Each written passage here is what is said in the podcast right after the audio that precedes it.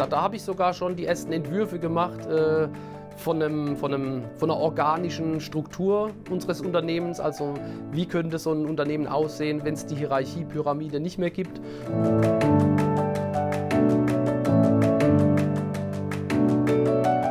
Da gab es eine Situation, das war der letzte Workshop äh, Ende 2013, war eine halbe Stunde mucksmäuschenstill. Also niemand hat den Stick angefasst, niemand hat ein Wort gesagt.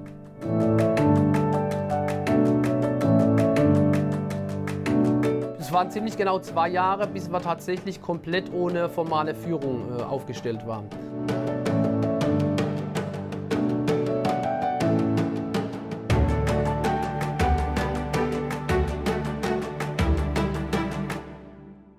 Stefan, schön dich wiederzusprechen nach all den Jahren. Ich sitze hier gerade in Hannover und du bist in dem kleinen Ort Waghäusel, das ist zwischen Mannheim und Mannheim und Karlsruhe und Heidelberg und Speyer und so. Das sind die, die Städte um mich herum oder um uns herum, ja. Wir haben vor einigen Jahren schon ein Interview geführt, das ist schriftlich veröffentlicht auf kulturwandel.org und hat zu ziemlich viel Resonanz geführt. Insbesondere, glaube ich, wegen zwei Faktoren. Das eine ist, du hast bei dir in der Organisation die Rolle der Führungskräfte abgeschafft. Und das zweite ist etwas, was du begonnen hast, das ist, das ist etwas, was man quasi Selbstenteignung nennen könnte. Es ist viel Zeit vergangen seitdem und ich möchte heute mit dir noch ein bisschen tiefer einsteigen. Und im Grunde genommen gibt es so vier Themen, die mich interessieren. Das eine ist die Generationenübergabe. Also dein Vater hat dir das Unternehmen vor einiger Zeit übergeben. Das zweite ist dann der damit einhergehende Kulturwandel, den du initiiert hast und dort auch die, die Abschaffung dieser Führungsrollen. Dann interessiert mich natürlich das Thema Corona. Wie geht ihr mit dem um, was, was in der Außenwelt geschehen ist? Und das vierte, was mich interessiert, ist nochmal dieses Thema der Selbstenteignung. Was bedeutet das genau und, und wo stehst du da im Moment? Zuerst möchte ich dich aber bitten, uns so einen kleinen Einblick in dein Unternehmen zu geben. Was macht ihr genau? Sehr gerne.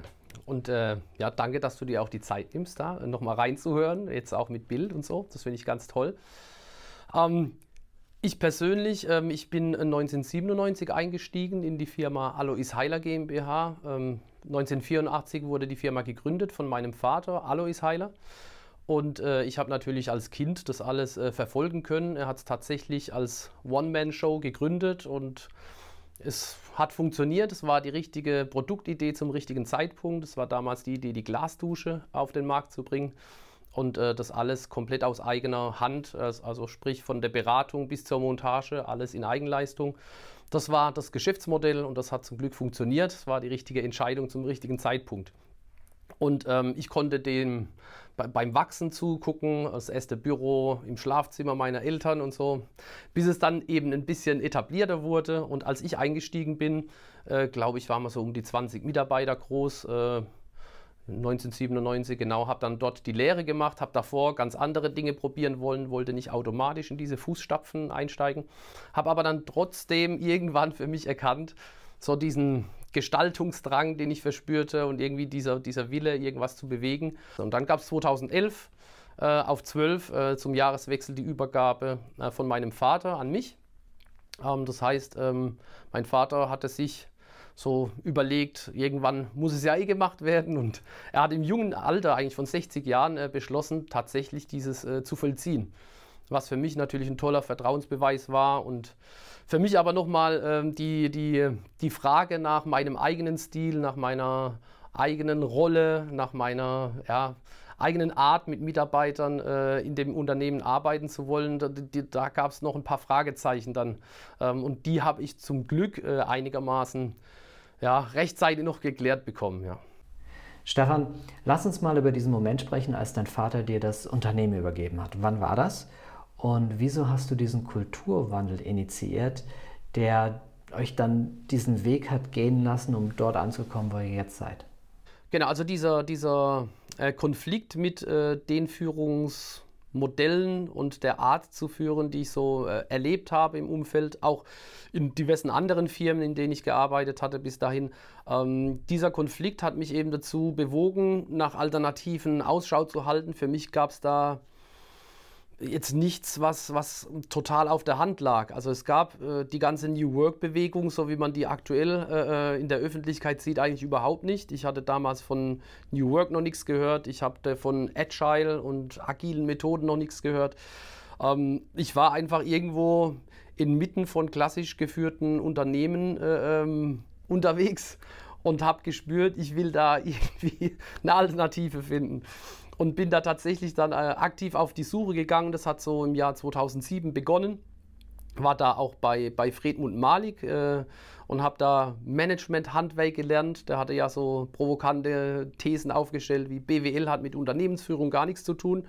Ähm, da geht es äh, um viel mehr und das geht um Management und äh, das kann man lernen wie jedes andere Handwerk auch. Das fand ich damals für mich ein super Standing und ein, das hat mich richtig gelockt. Da habe ich dann Management-Handwerk gelernt, musste dann relativ schnell feststellen, dass man mit diesem Management-Handwerk zwar gut managen kann wahrscheinlich, aber zu der Kultur, die ich mir so vorstellte, passte das auch nicht, weil es war auch hierarchisch aufgebaut. Ganz oben in der Unternehmensspitze macht sich jemand clevere Gedanken, vielleicht auch in einem kleineren Team. Und dann werden die Ziele eben zu Teilziele runtergebrochen und dann werden die Mitarbeiter in, der, in den unteren Ebenen, die müssen dann eben umsetzen was die sich da oben ausgedacht haben. Das Ganze wird dann äh, äh, flankiert durch ein cleveres Controlling, wo man auch die ganzen messbaren Daten äh, sich herholt, damit die Führungsetage oben sagen kann, wir sind auf Ziel und es wird richtig umgesetzt und dann braucht man Schnittstellen, Themen und so. Erstmal relativ spannend, super durchgestyltes, strukturiertes, professionelles Managementsystem, muss man wirklich sagen. Ich äh, war da am Anfang auch wirklich begeistert von, habe dann aber wirklich erkennen müssen, das hat mit der Art, wie ich führen will, immer noch nichts zu tun. ähm, und äh, bin dann eigentlich durch Zufall auf so die ersten New Work Pioniere gestoßen. Also es war ein Sanitär-Kongress äh, im konkreten Fall und da war als Keynote-Speaker zum so ein bisschen auflockern, äh, war der Nils Pfleging auf der Bühne und der hat dieses hierarchische Modell zerrissen. Und ich dachte mir nur, wenn da ein bisschen was äh, von stimmt, dann will ich mich da ein bisschen tiefer mit beschäftigen ähm, und äh, hoffte da auch insgeheim, dass es jetzt nicht so ein Management-Chaka äh, äh, ist, mal so, so ganz flapsig äh, formuliert, sondern dass da wirklich eine echte, äh, ähm, ein echter Mehrwert dahinter ist, eine, eine, eine Orientierung dann auch für mich. Fand das total spannend und irgendwann kam man tatsächlich nach Waghäusel zu Besuch und da war der Gebhard Borg mit im, im, äh, äh im Gepäck sozusagen.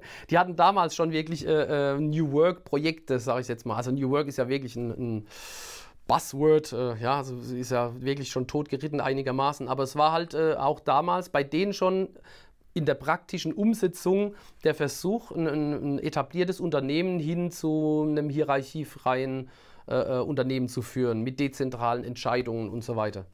Also ihr seid im Grunde genommen eines der ersten Testunternehmen gewesen, mit dem Sie das umgesetzt haben? Mm, also die, die hatten damals eben dieses Projekt, äh, das war auch in der Sanitärheizungsbranche zufälligerweise, in einem Betrieb, der war etwas größer als wir. Und das, äh, der, der, der Change, diese Transformation wurde gestoppt. Und ähm, die waren aber wirklich, also der Gebhard Borg ja definitiv auch, immer noch heute und äh, der Nils Pfleging glaube ich auch. Äh, mit dem habe ich mich seit dort nicht mehr äh, äh, direkt unterhalten. Aber die waren von dem, von dem Thema trotzdem total überzeugt und die wollten eigentlich von mir in dem Besuch äh, rauskitzeln, habe ich ernsthaftes Interesse, sowas konsequent umzusetzen oder bin ich vielleicht auch nur so ein aus Marketinggründen daran interessiert? Ne? Oder will ich mein Unternehmen ein bisschen aufpeppen und pimpen ähm, oder, oder will ich da echt ran an dieses Thema? Und die hatten relativ schnell den Eindruck, dass ich da ran will. Und dann hatte der Gebhard Borg tatsächlich auch den Kontakt gehalten. Und im, über ein, zwei Workshops mal äh, ähm, habe ich da reingeschnuppert in das Thema, der hatte das damals genannt, sinnvoll wirtschaften. Es war so ein Dreier-Beraterteam und da ging's, da, da habe ich sogar schon die ersten Entwürfe gemacht äh, von, einem, von, einem, von einer organischen Struktur unseres Unternehmens. Also wie könnte so ein Unternehmen aussehen, wenn es die Hierarchiepyramide nicht mehr gibt, sondern wenn es äh, selbstorganisierte Teams gibt und so weiter. Da, da hat so langsam angefangen, sich so konkret ein Bild zu ergeben für die Firma Heiler. Ja. Wie lang war dieser Zeitpunkt zwischen du hast einen ersten Impuls bis du hast eine konkrete Idee, wo es hingehen kann, bis zu dem Moment, als du die Führungskräfte das allererste Mal mit ins Boot geholt hast? Also 2007 bin ich auf die Suche gegangen nach Alternativen. 2008, meine ich, äh, hatte ich diese, diese Bücher gelesen von Nils Pfleging. Und äh, 2009 bin ich dann so langsam im Gebhard Bohr gestattet, äh, sag mal, in diese Welt einzutauchen, in diese theoretische Welt. Ne? Weil ich äh, wollte definitiv das nicht in ein Unternehmen reinbringen bei uns, ähm, ohne dass ich das einigermaßen durchdrungen hätte. Und äh, bin dann nach diesem nach diesen Workshops, äh, nach dieser ersten Phase, bin ich dann in Personal Coaching eingestiegen und wollte da tatsächlich äh, für mich selbst mal ergründen, diese neue Welt, die sich da gerade für mich so leicht äh, äh, ähm, ja, ja, skizziert, ähm, ist das wirklich was für mich als Mensch und äh, auch als mein, in meiner Rolle dann irgendwann als Nachfolger, das hatte ich damals noch nicht auf der Uhr, dass es dann so schnell kommt mit 2011, 12. Ähm, und ist es auch was fürs Unternehmen? Also kann ich mir tatsächlich vorstellen, dass es in unserer Branche, mit unserer Historie, mit unserem ja, gelebten Kultur, mit unserer gelebten Kultur, also kann ich mir so einen Kulturwandel tatsächlich vorstellen. Ähm, und da habe ich äh, gut ein Jahr investiert und bin da regelmäßig so alle zwei Monate mal einen Tag mit dem Gebhard Borg raus aus der Firma. Äh, wir waren in ganz unterschiedlichen Locations und haben dann versucht, an einem Tag habe ich immer meine Themen mitgebracht, die ich gerade so im Alltag hatte, an Schmerzen und, und äh, Problemen.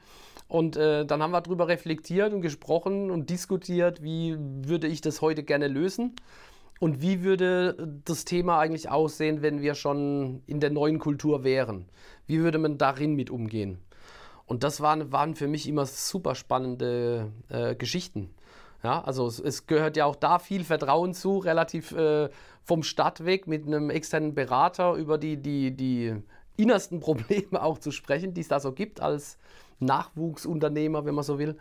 Es war für mich total spektakulär, wie wie, wie, wie manchmal sich Themen einfach auflösten, weil man gemerkt hat, nee, dieses Problem gibt es in dieser neuen Kultur eigentlich gar nicht. Ähm, ähm, da waren Sachen dabei. Ich, ich habe damals zum Beispiel konkret gesagt, wir wollen ein, äh, ah, wie heißt es, Telematik-System für unsere Außendienstfahrzeuge einführen und für die Monteure. Ne, also das heißt, äh, die, die Fahrzeuge werden äh, getrackt und du siehst dann auf dem Bildschirm, wo ist wer unterwegs, hat ein paar Vorteile in Richtung Serviceplanung, hat aber natürlich auch eine Controlling-Funktion. Und ähm, dann hat der Gebhard Boy gesagt, ja, eine, eine Geschichte ist halt hier wichtig und zwar Transparenz. In der neuen Kultur ist Transparenz ganz wichtig. Dann habe ich gesagt, ja, ich würde das auch alles transparent machen. Und dann hat er gesagt, ja, aber wie transparent? Wer sollen da die, die, die Daten dann sehen? Und dann habe ich gesagt, ja, die Außendienstler untereinander und ich will da auch reingucken. Und dann hat er gesagt, ja, das ist aber nicht transparent. Das müssen alles sehen können. und das waren dann für mich immer wieder so, so Hallo-Wach-Erlebnisse, wo, wo ich äh, dann am Anfang nicht immer sofort was mit anfangen konnte, aber relativ schnell dann im, im Dialog erkannt habe, nee, es stimmt. In der Endausbaustufe, sage ich mal, Kulturwandel ist es so, es darf jetzt da eigentlich niemand Berührungsängste haben. Und wenn man Transparenz ernst meint, dann muss man zur zur wirklich kompletten Transparenz bereit sein. Das bringt nichts, wenn ich Teilbereiche transparent mache und andere äh, eben aus taktischen Gründen eher nicht äh, transparent machen will. Ne? Also du hattest einen Zeitraum von ungefähr einem guten Jahr, in dem du mit einem Sparringspartner immer wieder geschaut hast, wie so eine zukünftige Kultur aussehen könnte, oder? Ja, das war eher sogar zwei, über zwei Jahre hat sich das gestreckt, ja. Und dann kam quasi überraschend dein Vater und hat gesagt, Sohn, ich werde dir bald das Unternehmen übergeben und dann konntest du das, was du vorher zwei Jahre lang geplant hattest, plötzlich in die Realität umsetzen. Genau, also ich konnte dann auf jeden Fall, also es war so ein Jahr vor, vor der Übergabe, wurde das, hat mir das mein Vater äh, angekündigt, offeriert. Also hatte ich noch ein Jahr Zeit, da jetzt mich äh, nochmal konkret vorzubereiten. Und das war eben ähm, dann die Phase, wo ich da nochmal tiefer ins Detail gegangen bin. Ja, also ich habe dann auch vielfältiger Bücher gelesen. Ich habe mich mit dem äh, Gebhard Borg intensiver auseinandergesetzt. Er hatte mir damals zum Beispiel äh, Dinge auf den Weg gegeben ähm, vor der Übergabe, dass er gesagt hat, also wenn du tatsächlich äh, nach der Übergabe diesen Kulturwandel oder wir haben es ja äh, Veränderungsprozess oder sowas genannt, ähm, wenn, wenn du das wirklich äh, äh, machen willst, dann musst du dafür sorgen, dass du nicht nur ähm, Geschäftsführer auf dem Blatt Papier bist oder im Handelsregister eingetragen, sondern dass du tatsächlich auch Mehrheitseigentümer bist. Dass du tatsächlich ähm, auch kapitalseitig ähm, ja, das Zepter in der Hand hast. Ne? Ansonsten zerreißt einen so ein Veränderungsprozess schon äh, oder kann passieren. Die Wahrscheinlichkeit ist auf jeden Fall sehr hoch. Und im Nachhinein muss ich auch sagen, hätte ich den Punkt nicht vorab geklärt äh, mit meinem Vater zusammen, wäre das auch äh, ähm, gescheitert. Also ich habe mit meinem Vater regelmäßig sehr konstruktiv, aber auch sehr kontrovers über dieses Thema gesprochen, über die neue Kultur und äh, meine Philosophie. Und ich, ich habe auch gar nicht äh, erwarten können, dass mein Vater da Feuer und Flamme ist für diese neue Geschichte. Ne? Also das war ja, es ist für ihn auch eine emotionale Geschichte. Es ist sein Baby und so weiter. Es gibt ganz viele äh, Unternehmensgründer, äh, äh Patriarchen und so weiter, die, die, die haben es mit 80 Jahren noch nicht verstanden, eine Firma einfach mal alleine machen zu lassen, den Junior mit 50 tatsächlich die Verantwortung zu lassen. Und es war bei uns ja eine, eine ganz andere Situation. Mein Vater war 60, ich war äh, 35, 36, genau. Ja. Also es war eine ganz andere äh, Situation und ich, ich, das war ein großer Vertrauensvorschuss. Und trotzdem war es, glaube ich, äh, unabdingbar, dass ich da auch Mehrheitseigentümer war. Ähm, weil, weil, es eben emotional in der Mannschaft logischerweise es wird diskutiert, es wird äh, auch offen diskutiert und man wäre immer mal wieder zu dem zum eigentlichen Machthaber, sagen wir, vorgedrungen hätte, versucht dafür zu werben, dem Stefan jetzt doch mal den Weg dann ein bisschen schwerer zu machen. Und es war genau im Beratungsprojekt, das äh, der Gebhardt und der Nils Pfleging da gemeinsam hatten, war das passiert, dass ähm, ein Machtzentrum, das eben nicht die Macht abgeben wollte, ähm, zu einem relativ späten Prozesspunkt eigentlich, da war schon ganz, ganz viel äh, bewegt worden in Richtung neues Konzept, in Richtung neuer Kultur. Die haben dann beim Inhaber geklopft und gesagt, geht gar nicht. Und haben sogar den Fremdgeschäftsführer äh, überspielt. Ne? Also der war eigentlich auch Feuer und Flamme. Okay, das kann ich gut verstehen, wenn ein Berater bei dem Unternehmen zuvor an einer Stelle nicht weitergekommen ist, dass er genau dieses Problem jetzt umschiffen will. Ja, also ich, wir sind ja 2012, habe ich erstmal geguckt, dass ich jetzt nicht alles gleich auf den Kopf stelle und äh, erstmal die Nachfolge sich so ein bisschen setzen lässt. Ähm, ähm, es war zum Glück so, dass ich jetzt nicht äh, auch vertriebswegs äh, philosophisch oder qualitätsphilosophisch oder was auch immer, gab es eigentlich keine großen Änderungen, äh, die ich gesehen habe, die da auf die Firma zukommen müssen. Also ich war da sehr ähnlich wie mein Vater unterwegs und das war, glaube ich, für die Mannschaft auch angenehm. Äh, die kannten mich ja jetzt auch schon die meisten äh, viele, viele Jahre ähm, und von daher wollte ich da trotzdem aber ein bisschen äh, das Ganze ruhig angehen lassen. Ich war für mich ähm, damals aber schon sicher, ich will das anpacken und habe mir dann überlegt, mit dem Gebhard Beug zusammen, wie schaffen wir denn das? Also wie wollen wir denn auf die Firma zugehen? Ähm, ich war bis dahin ja mit, den, mit der ganzen Gedankenwelt äh, äh, New Work, wenn man so will, alleine ähm, hat er mich da auch nicht im Detail mit meinem Vater großartig äh, äh, ähm, abgestimmt. Er wusste nur, ich will es halt auf meinen eigenen, in meinem eigenen Stil machen. Ne? Das, war, das war für ihn so auch okay. So, und dann ähm, habe ich mir äh, mit dem Gebhard Beug überlegt, wie machen wir das? Und dann gibt es den Kotta zum Beispiel, ein Change äh, Management Guru, wenn man so will. Ähm, der hat da auch äh, wissenschaftliche Arbeiten drüber verfasst und da gibt es dieses äh, neunstufige Modell. Ich meine, neun Stufen sind es, schon länger her, genau. Ähm, aber auf jeden Fall fängt es mit Dringlichkeit an. Sense of Urgency, genau. Genau. Und das wollten wir ähm, genau nach diesem Schema machen. Und dann habe ich mir überlegt, zuerst mit dem Gebhard Borg zusammen, wen, Trommler, wen trommeln wir denn da zusammen als äh, so Wandelteam, wenn man so will. Kultur des Wandels. Ähm, und dann gab es da eben so sechs, sieben ähm, Menschen in der Firma, wo wir gesagt haben, die kennen die Firma Heiler ziemlich gut, die sind auch äh, in dem, was sie da tun bei uns, kompetent, sind auch angesehen unter den äh, Leuten. Ähm, die würden wir jetzt gerne als Team mal ähm, mit dem Thema einfach gerne konfrontieren. Und, äh, und für, für mich war irgendwie die Hoffnung, ähm, und da war gar, gar kein großes Fragezeichen dran, dass die irgendwann auch verstehen, dass das eigentlich ein super Weg ist, den ich mir da vorgestellt habe. Und dass sich das lohnt, sich mit dem Thema auseinanderzusetzen und dass das Lust macht auf die Zukunft. Ne? Und ähm, das äh, haben wir äh, meine Mitte 2012 äh, gestartet, haben uns da mit so einem siebenköpfigen Team eben zusammengesetzt. Und es war eben ein Team bestehend aus äh, Führungskräften und Nachwuchsführungskräften. Ne? Es waren die kompetentesten Leute eben bei uns. Und ähm, Das war am Anfang natürlich eine, eine, tolle Sache für die. Denn Stefan Heiler, neuer Geschäftsführer. Ähm, Workshops gab es bis dahin überhaupt gar nicht. Also alles, was nicht produktive Arbeit war, war verschwendete Zeit, so ein bisschen war unsere Kultur. Ähm, wir hatten damals, glaube ich, noch nicht mal einen Flipchart in der Firma, wenn ich mich da recht dran erinnere. Also es gab diese, diese Kopfarbeit, sage ich mal, äh, im Team zusammen äh, zu diskutieren und zu Ergebnissen zu kommen, gab es eigentlich gar nicht. Es gab bei uns eine GL, das waren eben so die Führungskräfte und der Geschäftsführer und da wurden halt ein paar Punkte besprochen, aber das war jetzt nicht so, so wirklich mal weißes Blatt Papier und was wollen wir denn tun. Ne? Und ähm, das war schon mal neu und wir haben uns einen ganzen Tag auch weggeschlossen, also wirklich Ganztagesveranstaltungen, morgens gestartet, gemeinsames Mittagessen.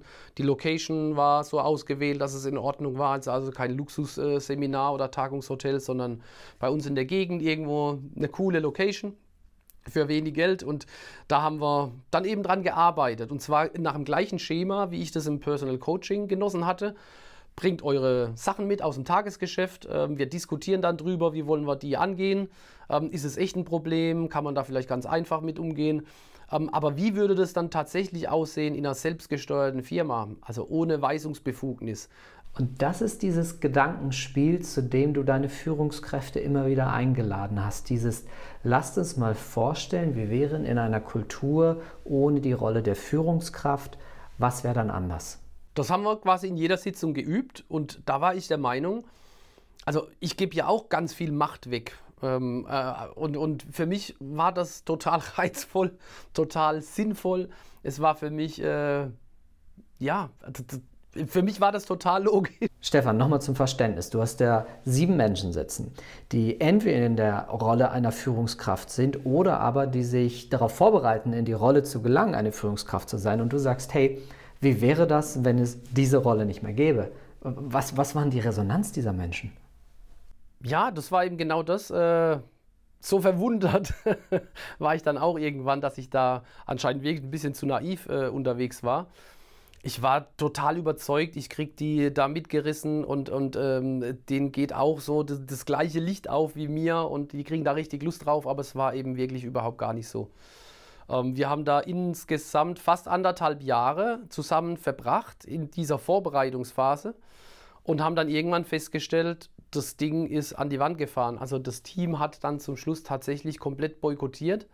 Ähm, es gibt so eine äh, Stelle, an der kann man das wirklich so greifbar, erlebbar machen. Wir hatten äh, damals auch gewisse Methoden in der Kommunikation für dieses äh, Change-Team. Und ähm, da gab es auch Momente am Anfang meist oder auch zu anderen Phasen mitten unter Tags, dass es zu gewissen Themen eine äh, Sitzgruppe gab. In der Regel stand bei uns nie ein Tisch äh, dazwischen, ähm, sondern ein Stuhlkreis und dann Talking Stick in die Mitte. Und jetzt, ähm, wer was zu sagen hat, der redet. Ähm, wer den Stick hat, redet und alle anderen sind ruhig. Und wenn er soweit äh, fertig geredet hat, dann darf jemand anders äh, übernehmen und so. Und da gab es eine Situation, das war der letzte Workshop äh, Ende 2013, da war eine halbe Stunde mucksmäuschen still. Also niemand hat den Stick angefasst, niemand hat ein Wort gesagt. Und das kann man sich gar nicht vorstellen, was das für, für eine Emotionalität äh, äh, äh, erzeugt. Also ich, mich hat es fast zerrissen. Ich glaube, der Gebhardt war, war, war als, als externer Berater auch einigermaßen äh, ähm, involviert emotional, aber trotzdem am, am, am weitesten auch davon weg, von, von der Gruppendynamik. Es, es, wurde da tatsächlich auch fast schon geweint. Äh, ähm, es wurde danach auch dann richtig geweint und so. Also es war einfach spürbar, das ganze Thema ist hier zu Ende. Das kriegen wir nicht mehr aufgelöst. Ja? Und wie hast du das geschafft, diesen Wandel dann doch noch hinzubekommen? Also wenn du sagst, es ist im Grunde genommen gegen die Wand gefahren, irgendwie ist es dir ja gelungen, denn heute seid ihr ja genau dort. Nach dem Workshop hat der Gebhardt gesagt, Stefan, das war's. Also das wird nichts mehr mit diesem, äh, in, in, diesem Kreis. Wir hatten auch einen, einen Arbeits-, äh, also einen Namen für diesen Kreis, das war der Wessauer Kreis. Also er hat gesagt, Wessauer Kreis ist hiermit äh, tot. Da kriegen wir nichts mehr hin. Ähm, und dann war seine Frage, wie, wie, ich das sehe, ich sah es ähnlich. Und dann hat er gefragt, ja, willst du es trotzdem immer noch umsetzen oder, oder war es das jetzt? Ne? Weil er dann, er muss sich ja auch nach neuen Projekten dann umsehen. Und dann habe ich gesagt, nee, ich, dann habe ich gesagt, nee, ich will das unbedingt machen. Aber jetzt müssen wir uns echt überlegen, wie kommen wir aus dieser Situation raus, ne? weil es war definitiv mit dieser Gruppe verfahren. Und dann waren wir uns relativ schnell klar, also wenn wir es probieren wollen, dann müssen wir da auf das ganze Team zu, also auf die gesamte Mannschaft zu, die gesamte Belegschaft. Und das war für mich auch dann äh, wirklich relativ schnell, total klar. Genauso müssen wir es machen. Wir müssen auf die gesamte äh, Belegschaft zu. Und auch da kann man wieder, auch wenn das Kotter-Szenario oder die Kotter-Stufen jetzt äh, nicht so ideal funktioniert haben, aber auch da kann man wieder einiges von ableiten. Also in, in der gesamten Belegschaft müssen wir eigentlich erstmal klar haben, warum gibt es denn da eine Dringlichkeit, irgendwas zu ändern? Weil nur weil der Junior äh, irgendwie anders arbeiten will, muss es ja noch lange nicht äh, für die Belegschaft gelten. Und äh, was sind die Gründe? Also wo ist die Dringlichkeit? Und äh, dazu braucht es Transparenz und so weiter. Ne? Also das heißt, wir haben dann erstmal gesagt, okay, es ist ja jetzt demnächst Weihnachtszeit, haben wir viel Zeit. Ähm, sowohl auf Berater als auch auf äh, Stefan Heiler Seite. Und dann habe ich äh, gesagt, ich analysiere mal die, die Firma. Dann bin ich mal die ganzen Archive durch bis 1995, glaube ich, alle Jahresabschlüsse mir angeguckt. Umsatzentwicklung, Renditeentwicklung und so weiter. Und habe da gesehen, natürlich Umsatz brutal steil nach oben. Dann ab 2007 einigermaßen ja, verhalten gewachsen. Ähm, und die Rendite genau in die andere Richtung kam von einem relativ hohen Niveau und äh, ist dann relativ lange, so ab 2007, 2008 glaube ich, äh, ja, an der, an der Null, Nullergrenze entlang ge, ge, geschlittert. Ah, das ist spannend. Das heißt, du hattest eigentlich jahrelang nur den Wunsch und hast das alles vorbereitet und, und dann erst hast du dir angefangen, die Geschäftszahlen anzugucken, hast quasi diesen Sense of Urgency aufgebaut, indem du deinen Mitarbeitenden sagtest, schaut mal, das sind die Zahlen und das geschieht, wenn wir genauso weitermachen wie bisher. Genau. Das war der Plan, dass man mit dem eigentlich, was wir jetzt über anderthalb Jahre mit dem Führungskreis da versucht haben hinzukriegen, dass wir mit dem gleichen Setting jetzt auf eine komplette Belegschaft zugehen und einfach fragen, wer hat da richtig Bock mitzumachen? Also wer versteht das und wer hat Lust? Ähm, und dann habe ich gesagt, das fühlt sich für mich jetzt gerade richtig gut an. Aber wir müssen eben mal gucken, wie kriegen wir Dringlichkeit hin. Das heißt, wir müssen Zahlen aufbereiten und so weiter. Ich, ich muss da nochmal nachfragen. Kann das sein, dass du im Grunde genommen anderthalb Jahre Zeit verschenkt hast, dadurch, dass du mit deinen Führungskräften niemals diesen Sense of Urgency herausgearbeitet hattest? Ja, das könnte man so sehen. Auf der anderen Seite war ich wirklich, äh, war es mir eine Herzensangelegenheit, auch tatsächlich um diese äh, Führungsmannschaft zu kämpfen. Also ich wollte die tatsächlich mit ins Boot nehmen. Das war jetzt nicht irgendwie so eine taktische Nummer, sondern ich, und ich war davon überzeugt, die kriege ich auch. Also das waren ja auch alles keine Leute, die aus äh, Großkonzernen kamen oder so. Die, die, die, die wussten auch so diese familiären, die familiäre Atmosphäre in so einem Unternehmen wie bei Heiler auch zu schätzen. Ja? Ähm, die waren auch ähm, vom, vom, ja, ich sag mal, vom Wertebild her, vom, soziales Engagement, auch im privaten Bereich und so weiter. Also ich war mir da sicher, so weit ist der Weg gar nicht. Ne? Dann braucht es nur einen Augenöffner. Und ich hatte dafür eben jetzt, ich sag mal, seit 2008 war ich auf der Suche bis 2012. Also das waren vier, fünf Jahre. Äh, das kann ich nicht erwarten, dass das eine, etablierte Führungskraft, die von sowas noch nie gehört hat, äh, innerhalb von äh, drei Stunden Workshop sagt, ja, klingt cool, machen wir. Ja, also es war für mich klar, da muss Zeit rein, äh, da ist auch Beziehungsarbeit notwendig und die, die, die Beweggründe, da nicht mitmachen zu wollen, waren auch sehr, sehr unterschiedlich. Ne? Das war nicht immer nur Status und Nase hoch oder so. Ähm, das waren ganz, ganz unterschiedliche Themen. Ähm, ja, äh, was, was war die Ausgangsfrage jetzt nochmal?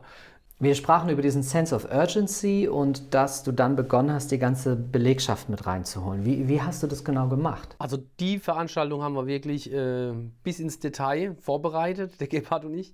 Wir haben eine Zweitagesveranstaltung draus gemacht, in einem Tagungshotel tatsächlich mit Übernachtung. Der erste Tag war rein Transparenz, äh, äh das Thema, also Dringlichkeit herausarbeiten. Wir hatten das Thema Umsatz, Renditeentwicklung. Wir haben uns die unterschiedlichen äh, ähm, Vertriebssegmente angeguckt, also Kundensegmente, wo, wo verdienen wir Geld, wo, wo, wo, schmeißen wir zurzeit noch ein bisschen was hinterher. Ähm, dann haben wir auch angeguckt Fluktuationsrate. Da gab es für mich einen der größten Augenöffner überhaupt. ähm, wir waren alle der Überzeugung, wir, wir sind ja auf dem Dorf, Familienbetrieb, wir sind auch sehr, ja, sozial engagiert und so weiter. Es gibt ganz viele langjährige Mitarbeiter. Also die ersten beiden Mitarbeiter von meinem Vater, das waren, äh, waren ein Monteur und eine, Bürokraft, die arbeiten heute noch da, ne, nach über 30 Jahren. Ähm, und wir haben uns so gefühlt, wir sind stabil und wir gehen ordentlich miteinander um und ähm, ist eigentlich alles gut. Das war so allgemeiner, ja, allgemeines Gefühl. Und äh, in dieser Wachstumsphase, die ich mir angeguckt hatte, äh, das waren innerhalb von fünf Jahren, sind wir um 20 Mitarbeiter gewachsen damals. Ähm, und da haben wir für dieses diese 20-köpfige, für dieses 20-köpfige Wachstum mussten wir 70 Leute einstellen in fünf Jahren und haben 50 verloren. Eingestellt, verloren, eingestellt, verloren, eingestellt, verloren. Ja. Und, und das war, das, als ich die Zahl zum ersten Mal gesehen habe, habe ich gedacht, das kann nicht sein, weil ich, ich habe mir das alles von, von, von ähm, unserer Buchhaltung liefern lassen mit Eintritt, Austrittsdatum und so. Und habe ich gesagt, das kann nicht sein. Ne? Nochmal ran nachgeguckt und so. Und dann wollten wir dem Ganzen noch auf den Grund gehen und gucken, wer hat denn gekündigt, wen haben wir gekündigt. Und dann war die Quote, wir haben gekündigt, sogar noch höher als die, die von alleine gegangen sind. Und das war für mich kaum auszuhalten. Also das, das war in meiner Wahrnehmung, war das nicht so passiert. Und da habe ich auch begriffen, es ist bei ganz vielen Mitarbeitern so, die ja noch viel weniger sich mit so Themen auseinandersetzen da, da ist es, da, da kann es tatsächlich passieren, dass man eine komplette äh, äh andere Wahrnehmung über die Ist-Situation hat als der Kollege oder der Vorgesetzte oder der Geschäftsführer. Also das war, waren wirklich einige Augenöffner dabei. Und ähm, im Vorfeld zu dieser Veranstaltung war, war das auch so, dass der Gebhardt gesagt hat, Stefan, was machst du, wenn die Belegschaft sagt, ne, jetzt spinnt da der Junior, jetzt, also da machen wir nicht mit. Ne? Ähm, und das war für mich auch eine ganz wichtige Klarheit, die da bei mir entstanden ist. Also ich, ich wusste vor der Veranstaltung und habe das auf der Veranstaltung auch gesagt, dass ich einlade, da mitzumachen. Wer Lust hat, ist da wirklich herzlich willkommen. Und wenn die Belegschaft sagt, das geht gar nicht, wir wollen das nicht, dann, dann war es das auch für mich. Ja? Das heißt, ich würde einen Fremdgeschäftsführer suchen, es darf sich auch gerne jemand aus dem Team bewerben. Das habe ich damals, glaube ich, nicht angerissen. Aber auf jeden Fall wäre dann ich als Ges äh, Gesellschafter in der Situation, einen Geschäftsführer suchen zu müssen und würde mir als Stefan Heiler dann tatsächlich auch einen anderen Platz suchen in einem Unternehmen, dass ich da vielleicht tatsächlich, äh, dass da ein bisschen offener mit umgehen kann. Ähm, und mit dieser, mit dieser Klarheit bin ich da rein. Und das war für mich, äh, glaube ich, auch vom Stadtweg extrem wichtig, da so klar aufgestellt zu sein. Ansonsten hält man so eine Transformation, glaube ich, auch wirklich nicht durch. Jetzt hattet ihr den ersten Tag mit diesem Sense of Urgency verbracht. Was habt ihr am zweiten Tag gemacht? Am zweiten Tag äh, ging es darum, ähm, also zum einen war auch der Abend und die Nacht wichtig, das Ganze sich äh, setzen zu lassen, war auch Teil de, des Settings. Und ähm, am nächsten Tag ging es darum, einfach mal so das Grundmodell ähm, vorzustellen. Also äh, wie sieht denn die Alternative zu einer Pyramide aus, äh, zu einer hierarchischen? Ähm, da gab es ein, ein, echtes Modell auch, äh, handwerklich gefertigt. Ähm, das war aus dem Vorprojekt noch vom Gebhard Borg, also eine, eine Kugel äh, ähm, als Gesamtorganisation und dann eben die, die einzelnen Organe darin. Und ähm, da wurden die Prinzipien besprochen, ähm, dezentrale Entscheidungen, ähm, auch das Reagieren auf äh, Markteinflüsse von außen, dass man da eben viel flexibler und, und kompetenter und direkter darauf reagieren kann, wenn in der Peripherie dezentral die Entscheidungen getroffen werden und so weiter. Also quasi diese, diese Grundtheorie zur alternativen Struktur. Und ähm, dann wurde in der Veranstaltung auch äh, schon eingeladen, gemeinsam einfach mal drüber nachzudenken, wie könnte so ein Modell für die Firma Heiler aussehen? Also wer würde denn mit wem wahrscheinlich wie zusammenarbeiten? Und äh, da war schon an diesem zweiten Tag wirklich eine sehr intensive Mitarbeit spürbar. Ja, also es, es war richtig äh, Dynamik in der Mannschaft. Man hat äh, sich überlegt, wer kann mit welchem Kollegen zusammenpassen, was braucht es denn alles in Richtung Kunden. Es war von Anfang an klar. Also wir, wir haben zum Beispiel gesagt, es gibt ein, ein Marktorgan, die haben eben mit Kunden zu tun. Ähm, und dann äh, war halt die Frage, okay, wer, wer, ist denn da jetzt alles mit dabei? Und dann Außendienst natürlich ganz logisch. Ich habe ja jeden Tag mit Kunden zu tun. Vertriebsinnendienst, da war der Weg auch nicht weit, äh, logischerweise zu sagen, nee, das ist natürlich dann unser Organ. Aber es waren auch Leute dabei, die, die haben sich da nicht automatisch drin gesehen. Also es gibt, gab zum Beispiel damals eine Spezialistenrolle, äh, die heißt Disposition. Die hat sich äh, quasi nur um äh, Montagetermine gekümmert. Also nur in Anführungsstrichen. Das ist äh, einer der, der härtesten Jobs, würde ich jetzt mal sagen, bei uns gewesen. Mittlerweile ist es äh, ein bisschen einfacher, ähm, weil es eben auch äh, nicht nur äh, ähm, diese Dispositionstätigkeit gibt. Aber man muss sich vorstellen, die ganze Firma produziert äh, Aufträge und das ist der Arbeitsvorrat, wenn die fertig gerichtet sind für die Disposition und die telefonieren für 10, 20 äh, Monteure eben die ganzen Touren, äh, die ganzen Endkunden ab äh, und, und, versuchen clevere Touren zu, äh, ähm, zu planen. Und äh, die richtigen Monteure mit den richtigen Fahrzeugen, abhängig von Scheibe, Gewicht, Schwierigkeit bei der Montage und so weiter. Also das alles hinzukriegen. Und das ähm, war zum Beispiel für die überhaupt nicht klar, ob sie jetzt Marktorgan sind oder nicht. Aber wenn man dann gefragt hat, ja, wie oft habt ihr denn am Tag mit Kunden zu tun? Dann sagen die, ja, ich telefoniere den ganzen Tag mit Kunden, von morgens bis abends. Also war für uns das klar, das gehört auch dazu. Und genauso die Monteure. Die Monteure haben sich am Anfang so eher beim Service gesehen. Ja, aber wo gehört Service hin? Ähm, ist es dann eher beim Produkt so ein Monteur, weil wir haben ja viel mit Produkt zu tun. Und da wurde auch gesagt, ja, ähm, wie oft habt ihr Kontakt mit, mit Kunden? Und äh, die haben logischerweise auch jeden Tag Kontakt mit Kunden. Und somit war das ähm, relativ schnell ähm, klar, und trotzdem war der Weg dahin äh, mit einigen Augenöffnern verbunden. Das heißt, wir haben dann quasi am zweiten Tag schon konkret daran gearbeitet, wie sehen die einzelnen Teams aus ähm, und sind dann relativ schnell auch äh, so weit gewesen, dass, es, dass die grobe Struktur am zweiten Tag eigentlich auch klar war. Und dann gab es diesen Moment, wo du, wo du sagtest, wollt ihr oder wollt ihr nicht? Nee, das, das war da, war die Frage schon. Also entweder wir machen das jetzt dann zusammen. Ähm, und wenn ihr da überhaupt nicht äh, wollt, dann sagt mir Bescheid, weil dann, dann, dann müssen wir da keine Kraft reinstecken. Ne? Dann, dann brauchen wir die Alternative. Stefan, wie lange hat das gedauert zwischen dem Ende dieses Workshops und dem Moment, in dem ihr diese, diese neue Kultur, diese neue Struktur vollständig gelebt habt? Es waren ziemlich genau zwei Jahre, bis wir tatsächlich komplett ohne formale Führung äh, aufgestellt waren. Ähm, und zwischen den zwei Zeitpunkten ging es eben darum, die Teams genauer aufzustellen. Also das Marktorgan war zum Beispiel über 50 Prozent der Belegschaft. Da hatten wir am Anfang äh, dann mit diesen Menschen, äh, über 40 Menschen oder ungefähr 40 Menschen, haben wir äh, dann ähm, gemeinsam diskutiert, wollen wir zwei Teams, drei Teams, vier Teams äh, draus machen? Wollen wir die geografisch aufteilen? Wollen wir die nach Auftragsarten aufteilen? Ähm, das waren alles Diskussionen, die die Mitarbeiter untereinander geführt haben und sich selbst, sagen wir, organisiert haben. Es gab nur Hilfestelle von, äh, von Seiten Gebhard Borg und mir in Form von, von einer ich sag mal, Business-Metrik, dass man wusste, ähm, zum Beispiel für welchen Umsatz, äh, das hatten wir ja zum Beispiel geografisch, konnte man das gut verorten und auch in Richtung Auftragstyp. Ähm, wie viel Service-Personal, äh, wie viel Service-Kappa brauche ich dafür? Ähm, wie viele Mitarbeiter brauche ich dafür, damit ich sowas handeln kann? Ähm, wir haben aber offen gelassen, wie viele Mitarbeiter braucht es in so einem Team, um ja, überlebensfähig zu sein. Im Vertretungsfalle und Krankheitsfalle auch und so, ne?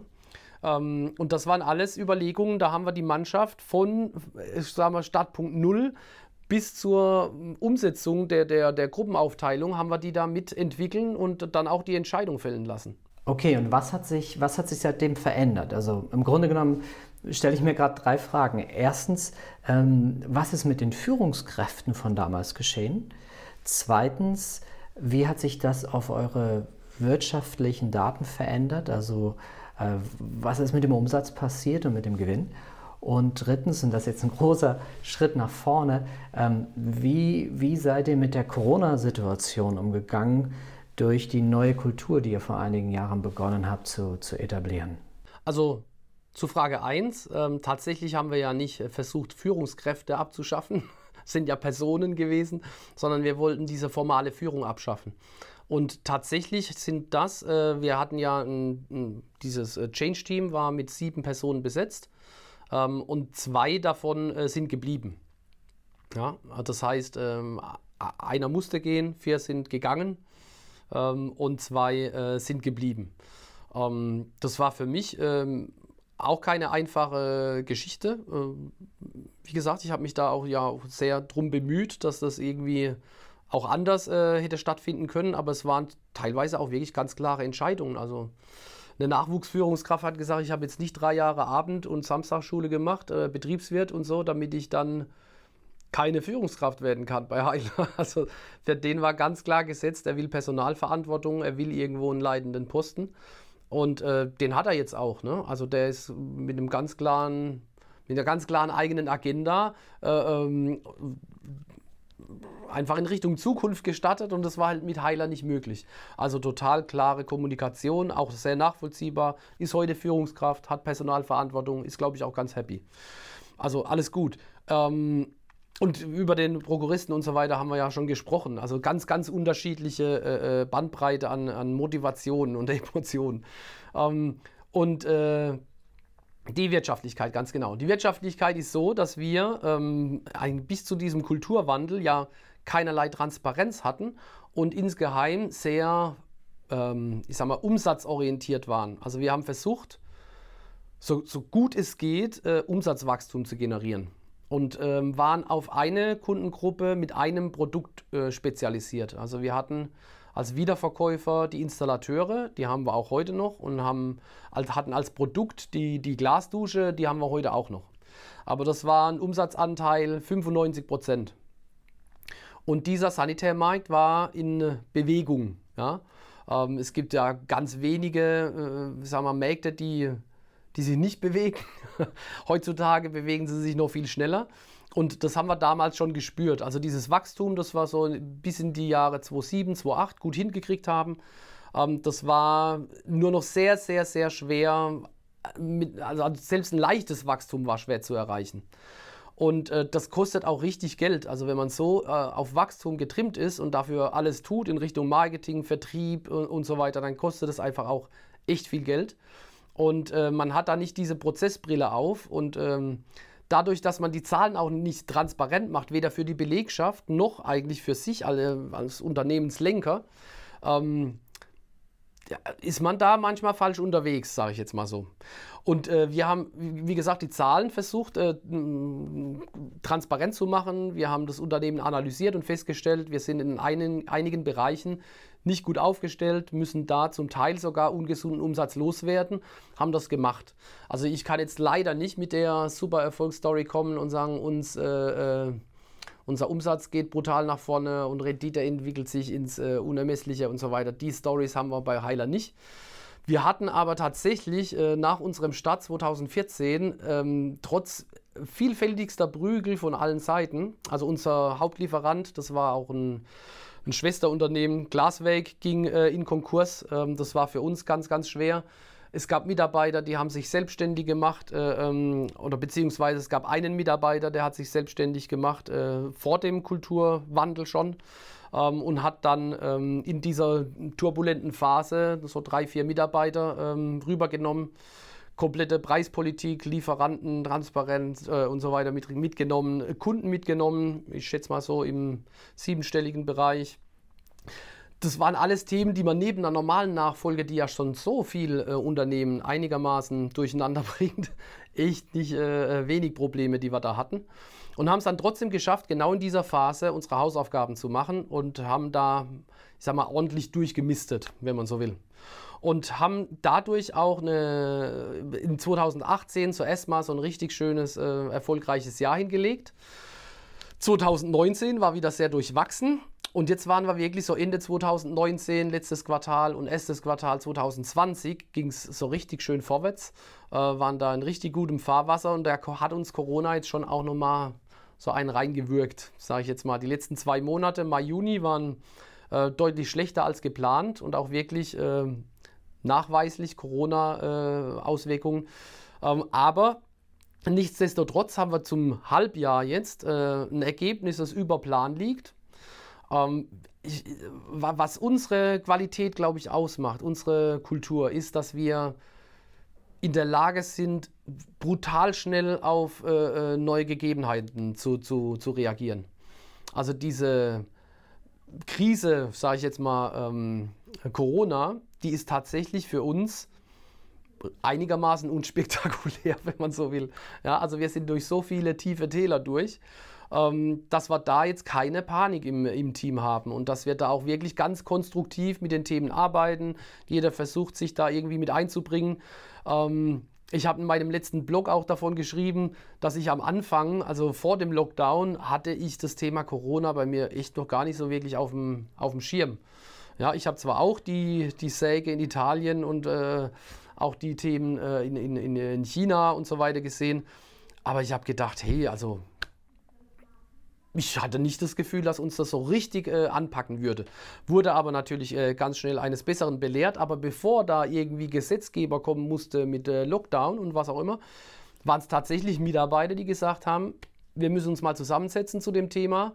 Ähm, dann wurde ich konfrontiert mit ganz anderen äh, Wahrnehmungen und, und Meinungen auch zu dem Thema. Ich fand das hochspektakulär und äh, es war einer aus der Konstruktion, der gesagt hat, Stefan, wir dürfen nicht den Fehler machen, da jetzt sagen wir, zu optimistisch äh, mit umzugehen und zum Schluss gibt es einen Lockdown und weil wir noch nicht alles Notwendige umgesetzt haben, äh, müssen wir eventuell äh, als Firma in Quarantäne, dann haben wir Umsatzausfall und dann hat unser Wettbewerb einen Vorteil und dann wandern vielleicht unsere Kunden weg und das war von einem Konstrukteur. Ja? Und, und da habe ich gedacht, hey, das ist ja der absolute Wahnsinn und wie, wie wollen wir jetzt damit umgehen und so. Ne? Da war unser ITler auch am Tisch gesessen, der hat gesagt, also ich sehe das total unproblematisch. Gib mir zwei, drei Tage und dann habe ich die Leute, äh, die noch keinen Laptop haben, äh, ausgestattet mit äh, Laptops und die können von zu Hause aus wunderbar dann per Remote und was auch immer da die Fachbegriffe sind, arbeiten bei uns. Ähm, und das wurde tatsächlich dann auch innerhalb von zwei, drei Tagen umgesetzt. Also das war eine Mördergeschwindigkeit und in einer Ruhe und Gelassenheit irgendwo. Da hat es mir echt so ein bisschen die, die, die, Schuhe ausgezogen. Also ich war dann am Anfang, als der Lockdown kam, tatsächlich auch einer von denen, die zu Hause ein bisschen die Terrasse schöner gemacht haben und gesagt haben, so, mal ein bisschen Druck aus dem Kessel. Und konnte da mit einem sehr guten Gefühl eigentlich die, die Belegschaft einfach machen lassen. Das war für mich eine tolle, eine tolle Erfahrung, ja. Ich möchte mit dir nochmal über dieses Thema Selbstenteignung sprechen. Das letzte Mal, als wir, als wir redeten, sagtest du, dass du die Firma, so wie sie ist, ähm, deinen Kindern nicht übergeben willst. Ähm, was ist da der Status? Also ich sehe das irgendwie immer noch so. ähm, dank Corona gibt es zurzeit auch wirklich ein paar äh, äh, dringlichere Themen. Aber ähm, es ist definitiv von meiner Seite so angedacht, dass es da auch dafür eine neue Struktur braucht. Ähm, ich habe mich ein bisschen intensiver mit äh, dieser Purpose-Stiftung auseinandergesetzt, die äh, aus der Schweiz herkommt. Purpose-Stiftung ähm, also ich bin jetzt noch nicht so tief drin, dass ich da jetzt alle Namen und Fakten nennen kann, aber die haben sich zum Ziel gemacht, äh, die kämpfen auch dafür beim Gesetzgeber, dass es irgendwann mal auch tatsächlich eine Gesellschaft in Verantwortungseigentum gibt. Also die, äh, die sagen wir, machen sich dafür stark, dass man Kapital von äh, Entscheidungsgewalt in Unternehmen entkoppelt. Sagen wir, das, das äh, beschreibt es vielleicht am besten. Also die, die haben ein Firmenkonstrukt entwickelt, die es Unternehmen wie uns zum Beispiel auch ermöglichen würden, da muss man aber schon in, äh, also konkreter reingucken, äh, dass man mithilfe von einer, von einer Holding und einem Vetositz äh, dieser Stiftung in diesem Konstrukt dafür sorgt, dass das Kapital zwar noch die Dividende berechtigt ist, aber nicht mehr ähm, Weisungsrechte hat. Also man, die Geschicke des Unternehmens werden immer von der Belegschaft, äh, ähm, sagen wir, gelenkt. Äh, die Verantwortung hat die Belegschaft oder Delegierte aus der Belegschaft. Ähm, und die, äh, die Kapitalseite hat eine reine Berechtigung auf Dividende. Das finde ich eigentlich ziemlich spannend, weil es lässt zum einen die Tore offen auch für Investoren, die in so eine Firma investieren möchten. Es lässt zum einen auch offen, dass man auch solche, äh, so, solches Eigentum tatsächlich vererben kann, wenn man das möchte. Es hat aber definitiv den Riesenvorteil, dass eine Belegschaft nicht im Risiko ist, dass irgendwann irgendjemand den Laden an den meistbietenden zum Beispiel einfach verkauft. Oder dass äh, die Kapitalseite einen Fremdgeschäftsführer benennt, der jetzt die Geschicke leiten soll. oder dass eine selbstgesteuerte Kultur, wie sie wir jetzt haben, ähm, abgelöst wird durch ein hierarchisches Konzept wieder und dass die Ziele von oben vorgegeben werden. Das alles wäre damit ausgeschlossen. Und das ähm, ist nach meinem Kenntnisstand das cleverste Modell, das es zurzeit so in diesem Bereich gibt, das mit relativ wenig Verwaltungsaufwand und wenig ich sag mal, Beratungsaufwand ähm, sowas möglich macht. Und es gibt auch jetzt immer mehr, die das tatsächlich umsetzen. Ich habe vor kurzem auch äh, äh, einen kleinen Bericht gesehen über äh, Einhorn, diese Berliner Firma, die ja auch sehr New Work-mäßig organisiert ist, ähm, die tatsächlich das äh, auch schon umgesetzt haben. Ähm, das ist aber nur ein so ein, ein Paradebeispiel. Und ich habe da echt Lust in der Richtung ähm, konkreter zu werden. Aber dafür braucht es jetzt erstmal auch wieder ich sag mal, nach Corona diese wirtschaftliche Stabilität, um sowas dann auch angehen zu können. Ja. Er, erklär mir mal bitte in zwei Sätzen, warum dir das so wichtig ist. Warum willst du deine Mitarbeitenden ähm, zu Eigentümern machen?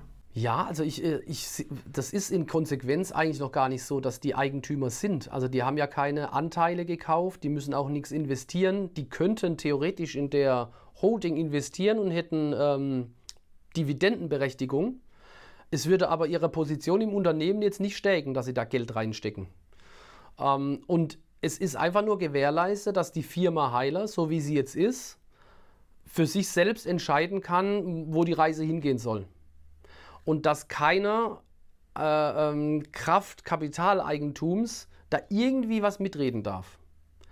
So, das ist, glaube ich, einfach mal, die, dieses Fakt alleine schon ist für mich eine ganz logische Geschichte in unserem Entwicklungsprozess, dass die, die Mitarbeiter hier auch schwarz auf weiß haben, dass das jetzt nicht, äh, sag mal, die Spielwiese von dem äh, geschäftsführenden Gesellschafter Stefan Heiler ist, sondern dass das tatsächlich deren Spielwiese ist und dass das Spiel auch nicht irgendwann zu Ende ist, sondern die können das so lange spielen, wie es wie sie Lust drauf haben. Die müssen halt dafür gucken, dass, also wenn wir mal bei der Metapherspiel bleiben, dass eben äh, das Stadion auch gepflegt wird, dass der Rasen grün ist, dass, äh, dass das, äh, die, die Infrastruktur gepflegt wird. Ähm, und wenn sie sich da eigenverantwortlich gut drum kümmern, können sie so lange spielen, wie sie Lust haben. Ähm, und es kann keiner zwischen reingrätschen. Das ist, glaube ich, der, der, nochmal formalisierte Vertrauensvorschuss, äh, den ich eh schon gegeben habe der, der, der aber nochmal untermauert wird. Das bedeutet, deine, deine Kinder haben Anteile, aber sie, sie können nicht mehr eingreifen. Das heißt, die Geschicke des Unternehmens liegen komplett in den Händen der Mitarbeitenden, richtig? Genau, also wenn sich an der Eigentümerstruktur nichts ändert, dann würden die in meinem Todesfalle wahrscheinlich meine Anteile erben ähm, und, äh, und hätten damit eben Dividendeberechtigung, aber könnten nicht äh, dem Geschäftsführer sagen, wie sie es gerne hätten. Stefan, hab wieder vielen Dank für das Gespräch. Es gab eine Menge mitzunehmen für mich und ich hoffe, dass auch die Zuschauer für sich das ein oder andere als Inspiration für den, für den eigenen Alltag und für den eigenen Wandel mitnehmen konnten. Vielen, vielen Dank. Ja, danke für die Einladung zum Interview und äh, hat mich sehr gefreut. Bis bald dann, ja.